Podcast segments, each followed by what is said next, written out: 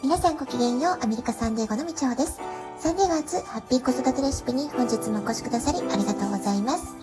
みんな違ってみんないい。ママが笑顔なら子供も笑顔。子育てで悩んでることの解決のヒントが聞けてほっとする。子育てがちょっと楽しく思えてきた。聞いてくださっているあなたが少しでもそんな気持ちになってくれたら嬉しいなと思いながら毎日配信をしております。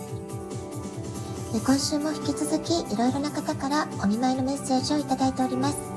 こちらでも改めてお礼を言わせてください。本当にご心配をおかけしました。え皆さんのお心遣い、温かいお励ましの言葉、本当に本当にありがとうございます。え、先週の水曜日、まもなくね、1週間経とうとしてますけれども、かなりな高さからの転落事故、山登りが好きな友人からは、それは滑落事故って言うんだよっていう風に教えてもらいました。落下、転落、滑落、言葉のね、微妙なニュアンスとか意味が違うんだなってことを改めて調べ直して学ぶことができました。でそれでね昨日は事故とか病気とか怪我っていうのは何かしら深い意味があって起こっている。何もかも偶然に起こることはなくって全ては必然である、まあ、そういうね話をしました。でそれでね書籍の紹介をさせていただきました。で病気や怪我はもちろん人生で辛いことや苦しいことがあるとどうしても気持ちは沈みがちになるし生きるのが辛くなってしまう、まあ、そんな時誰しもねあるかと思います。で私自身子供の頃からずっと自己肯定感がとても低くって、え思春期引き込まれるように読んでいたのは割とね暗めの文学小説だったりしたんです、えー、例えば太宰治の人間失格とかですね、え、自分はここに存在していいのだろうか、まあ、そういう疑問をいつもも持ち続けていた、えー、ネクラな文学少女だったなって思います優等生を、え演じて成績が良くていつもいつも頑張っていないと私は認めてもらうことができない愛してもらえない、まあ、そういうね意識がすごく強かったからじゃないかなと思います。ま、当時はどうしてそんな苦しい思いにとらわれるのかわからなくて、えー、余計に苦しかったんですけれども、え息子がお腹の中にいる時母になるどんなお母さんになりたいかな、まあ、そんなことをね考え始めた時にフラッシュバックのように幼かった時の記憶が様々に蘇ってきたことがありました。まあ、そこで私がはっきりと理解したことは胎児から3歳までの間一番母親との密着行動が大切な時にそうした時間を、まあ、どんな理由があれお母さんがね悪気があったわけではなかったとしても持てなかった子供というのは自分がきちんと愛されているしっかりと愛されているっていう実感を持ちづらい、まあ、これはねデータとしてねもう出てるんですね研究データで。それはそして、えー、潜在意識の中に刻,、ま、刻み込まれていますので、成長して大人になっても割とね長い時間つきまとってくるものなんですよね。で実際40代50代とかなり年配になってから原因不明の病気になって根本原因を探っていってみると、まあ、深い深層心理潜在意識の中に母親との関係性の中での傷がまだまだ癒えていなかった。まあ、そういう原因が分かって急激に回復したっていうような事例も私は本で読んだことがあるんですね。で実際息子の子育てのために読んだたくさんの書籍で、えー、こうしたことを私は学ぶことができました。ですから私は子育てをすることあるいは子どもたちと触れ合う時間の中で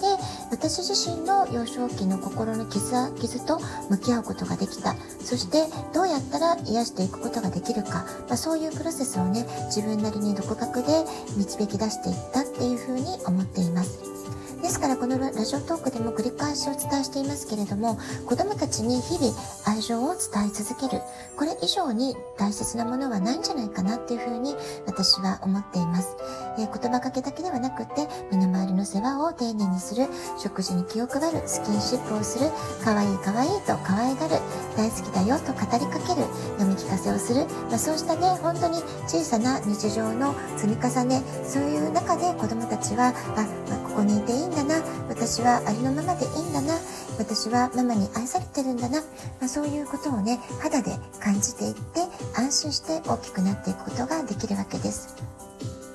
人は愛を学ぶために生まれてきて人生を生きていると言われています。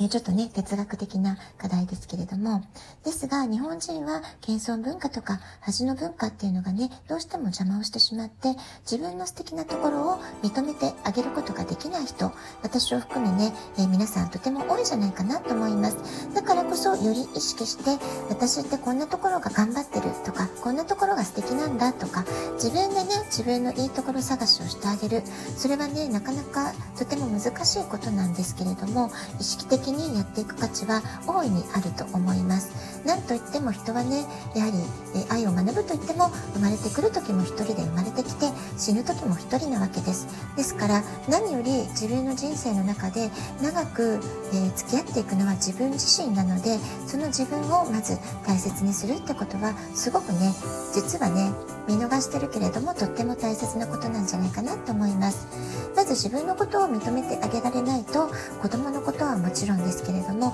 周りの人たちのことも認めたり褒めたり、受け入れたりってことが難しいと思うからです。で今回私はね大きな怪我をしたことで周りの友達の温かさに改めて気づくことができてすごく幸せだなって思っていますで今朝も朝一番で、えー、元気が出るようにビタミンカラー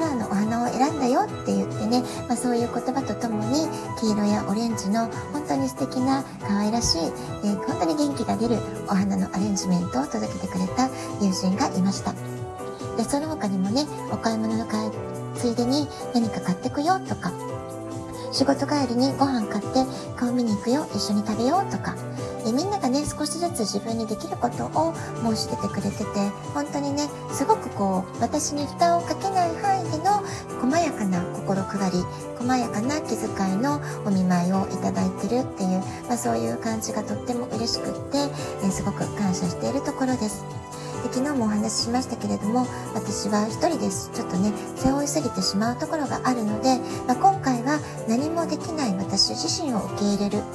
できないことで自分を責めない。できないことは、えー、丁寧に人にお願いすることで解決をしていく。甘えていい甘えるってことを意識的に今練習しながらやってみようと思っています。それから言葉の力もね改めて感じています。え体や心が傷ついている時優しい言葉思いやりのある励ましの言葉、え一緒に泣いてくれて、え一緒に笑ってくれて、まあ、そういうね温かい言葉をくれる、え友達の存在、まあ、そういうね、えー、本当言葉の力を、え今すごく感じているんですね。本当に元気をもらっているとか、えエネルギーを感じてるなってもらってるなっていうふうに思っています。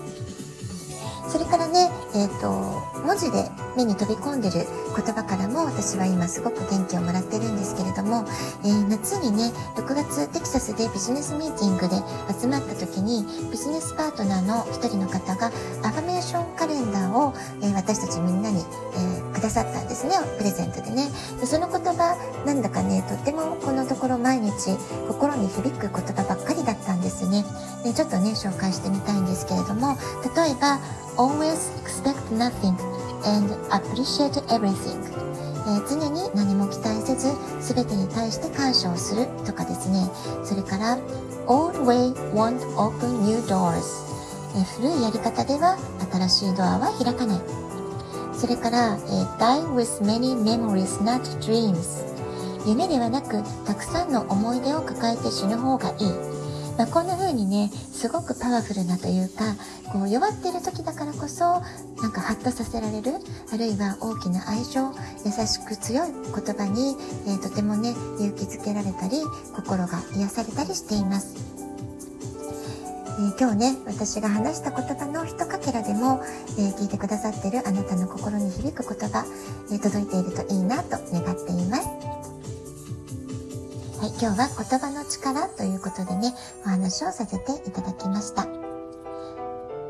ラジオトークアプリインストールしておくとスマホからいつでも簡単に聞くことができます。あなたからのお便りお待ちしております。では今日はこの辺で今日も素敵なお時間をお過ごしください。ごきげんよう、みちおでした。さようなら。